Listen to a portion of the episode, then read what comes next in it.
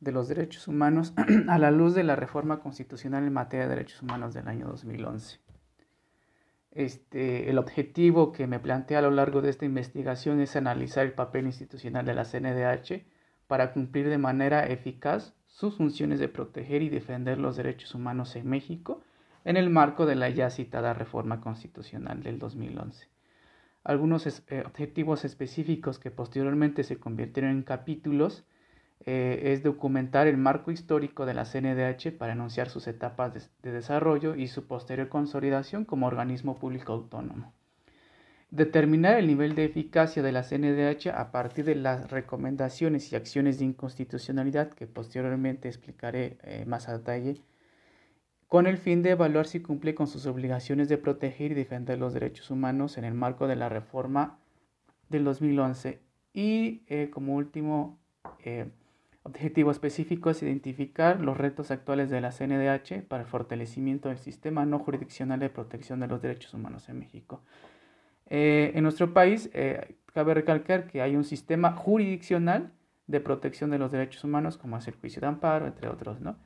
Pero el que nos compete y el que compete a la CNDH como institución es el sistema no jurisdiccional de la protección de los derechos.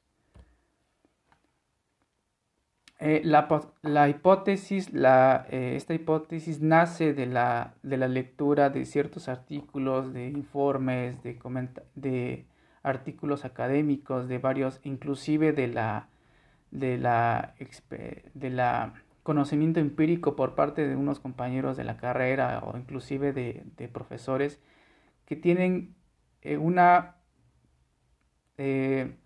mala, se puede decir mala, entre paréntesis, visión del desarrollo y trabajo que hace la CNDH. Por lo cual yo a priori me atreví a decir que mi hipótesis es la CNDH no ha cumplido, no ha podido generar una respuesta eficaz ante violaciones de derechos humanos en México, puesto que el cumplimiento de sus recomendaciones y el sentido de las resoluciones de las acciones de inconstitucionalidad resueltas por la Suprema Corte no han cumplido con las expectativas de la reforma constitucional del año 2011. Esta hipótesis al final de la presentación se va a refutar o no. Eh, conceptos importantes. Antes que nada, ahí remarco cuatro conceptos importantes que son eh, eh, la base de mi, de mi investigación. Eficaz o eficacia, recomendaciones, acciones de inconstitucionalidad y ya la multicitada reforma. Eh, la reforma, ¿por qué, ¿por qué menciona tanto la reforma? La reforma del año 2011 fue un parteaguas, un paradigma dentro del, derecho y, el, estudio de la Constitución en México, además de que se da una nueva visión del comportamiento del Estado, puesto que las autoridades en el ámbito de sus competencias se estableció a partir del 2011, tendrán la obligación de promover, respetar, proteger y garantizar los derechos humanos. En consecuencia, el Estado, en el ámbito de sus competencias, deberá prevenir, investigar, sancionar y reparar las violaciones a los derechos humanos. Con esta reforma se da una nueva visión, una nueva, nueva forma de, entender eh, eh, la administración pública también en el Estado mexicano, con lo cual la expectativa es alta si tenemos un marco normativo que nos dice que todas las autoridades ya tienen obligaciones y que en el ámbito de sus competencias deberán investigar y sancionar, se esperaría que el organismo autónomo encargado eh, constitucionalmente eh, para la defensa de los derechos humanos, que es la CNDH, tuviera un desempeño o en su caso una eficacia mayor en la protección de los derechos en México. Esto nos manda al segundo este, concepto, que es el de eficacia, a grandes rasgos y no meternos a un, vasto conocimiento teórico. La eficacia es la capacidad para alcanzar un objetivo. Eh, generalmente se confunde con eficiencia. La eficiencia eh, a grandes rasgos, a grosso modo, es la, eh, capacidad de alcanzar estos objetivos de manera este, sin, sin, la utilización de tantos recursos. ¿no? Ahora, ah, para concentrar más la teoría, nace, eh, bueno, resalta el concepto de eficacia organizacional, que es el desempeño logrado por la organización en el logro de sus metas. En su caso, en la CNDH, eh, la eficacia se va a medir en cuanto al desempeño eh, que logra para de la institución para el logro de sus metas como es la protección, divulgación, respeto de los derechos humanos en México, ¿no? Como institución. Ahora bien, ¿cómo medimos esa eficacia? A través de dos criterios que yo considero eh, consideré idóneos para medir su nivel de eficacia, que son las recomendaciones y las acciones de inconstitucionalidad. Las recomendaciones. Las recomendaciones son, eh, tienen carácter meramente moral, no tienen ni un carácter coercitivo, coactivo ni vinculante, por lo cual en el momento que una autoridad viola un derecho humano y la CNDH ve y lo único que puede hacer con sus facultades es recomendar. Eh, muchas de estas autoridades aceptan las recomendaciones o simplemente no las aceptan. Eh, los criterios que utilicé para poder medir el nivel de eficacia de la CNDH es que las autoridades hayan aceptado estas recomendaciones. Hay tres criterios eh, aceptadas y, las, y las autoridades presentaron pruebas de cumplimiento total a cada una de, de las recomendaciones Está el otro criterio, aceptadas con cumplimiento parcial o las que simplemente eh, las autoridades no aceptaron las recomendaciones. Otro criterio para medir el, nivel de eficacia es a través de las acciones de inconstitucionalidad que, promueve la CNDH. Eh, básicamente las, eh, estas acciones son este, demandas, son, son, son impugnaciones cuando el Estado o cuando el, Congreso local, el Congreso federal, expide una ley que va contraria a las normas constitucionales o va contraria eh, de un derecho. Ejemplo, el día de hoy, eh, por ejemplo, el día de hoy se publica en el diario oficial de la Federación una ley, ¿no? O una reforma. CNDH, dentro de los primeros 29 días, este, tiene la facultad para impugnar esa ley le, básica, a manera de ejemplo, le dice, a ver, tu Congreso local, tu Congreso federal, aprobaste una ley que entre líneas se violan derechos humanos, por lo cual yo voy a promover una acción de inconstitucionalidad, para que la Suprema Corte la revisa. Eh, tres criterios importantes. Este, estas acciones se, se califican improcedentes, parcialmente procedentes e improcedentes. Recomendaciones. Eh, del 2001 al 2010 hubieron 792 recomendaciones por parte de la CNDH, después del 2011 hasta el 2020, 1245. Este, con los criterios que ya había mencionado antes de la reforma, las autoridades que fueron recomendadas, el 7.7% de ellas aceptaron las recomendaciones con pruebas y cumplimiento total. Después de la reforma hay un descenso hasta el 1.2% eh, en este mismo criterio. En cuanto a criterio aceptadas con pruebas de cumplimiento parcial, eh, antes de la reforma había un 45% de las autoridades que habían aceptado y después de la reforma un 52%. Se mantiene este, inclusive asciende lo que a mi criterio es, es bueno, por decirlo de alguna forma, ya que no tienen un carácter vinculatorio.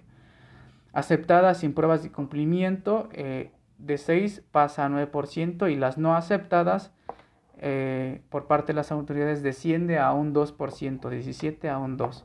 Esto se debe ya que en la, reforma del año 2011 se le dice a las autoridades, ok, no me aceptas mi recomendación, sin embargo, sí te voy a pedir que fundes y motives o este, argumentes del por qué tu negativa.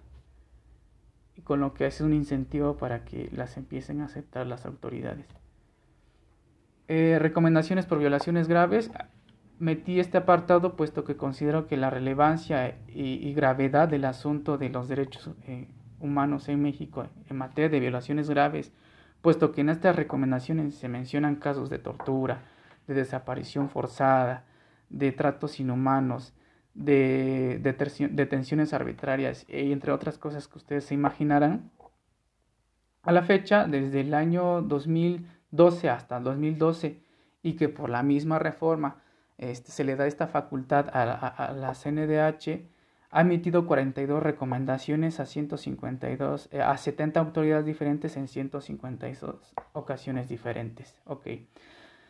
Eh, cinco de ellas no han sido aceptadas. Es alarmante ver que solamente una recomendación por violación grave ha sido aceptada y ha presentado pruebas de cumplimiento total.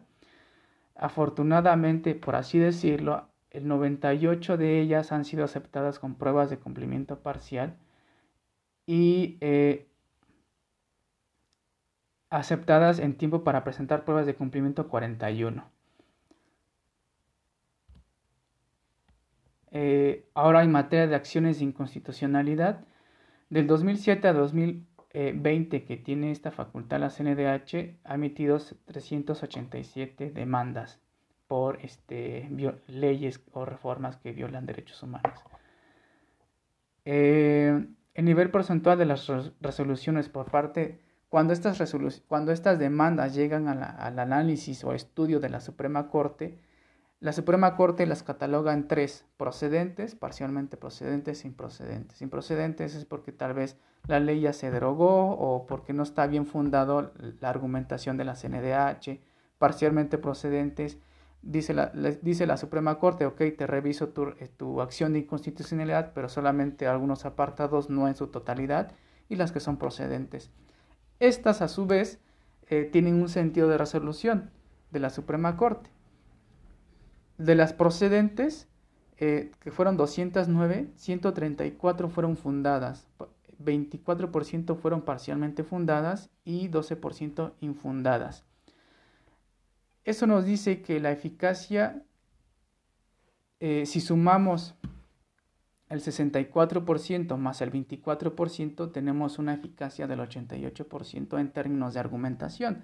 La teoría dice que una, eh, eh, las acciones de inconstitucionalidad son contrapeso, contrapeso para el, este, en materia de, leyes o para que el Estado no, no publique leyes en contra de, los derechos humanos o en contra de, este, de la Constitución. en términos porcentuales, por lo que me di cuenta, la, la CNDH se ha desempeñado un, un buen trabajo en materia de acciones de inconstitucionalidad. Eh, algunos retos, eh, la autonomía política, y esto se debe a que la, última elección del último ombudsperson, que es este Rosario Piedra, estuvo rodeada de polémicas en donde este, muchos eh, desprestigiaban a la CNDH por permitir este tipo de acciones y que de cierta forma había una dependencia por parte del Ejecutivo al nombrar esta a, la, actual este, ombudsperson, lo cual debilita la, visión o la, este, la percepción que tenemos de, esta institución. A otros retos es la publicidad de apertura. Eh, por lo que pude estudiar y por lo que pude entender es que la CNDH no tiene una apertura suficiente para hacer convenios con eh, otras organizaciones de la sociedad civil. Sí las tiene, pero todo se resume en, pláticas, en pequeñas conferencias. No hay, no, la CNDH no ha invitado lo suficientemente a organismos eh, de protección de derechos humanos, tanto internacionales como nacionales, para la toma de decisiones eh, o para el mejoramiento de, este, de las herramientas de la CNDH. Además de que muchas eh, publicidad se refiere a que muchas de sus informes o muchas de sus, de sus recomendaciones y acciones de inconstitucionalidad no están lo suficientemente publicitadas. Hay, hay recomendaciones que van desde las 2.000 páginas, hay recomendaciones que van, por ejemplo, en el caso de Yatsinapa, solamente por decir un ejemplo, son 2.500 páginas, hay recomendaciones que superan las 500, entonces eh, si queremos una mayor publicidad de esta, eh, de esta institución, nadie va a leer esa cantidad de páginas. Por ejemplo, algunas conclusiones. Eh, ya para terminar, este, medir la eficacia de una institución como la CNDH es un tanto difícil y va a depender del criterio. En materia de recomendaciones, se puede decir que ha desempeñado un buen papel sin embargo, con las características y con las herramientas y facultades que tiene, podría hacer un mejor trabajo.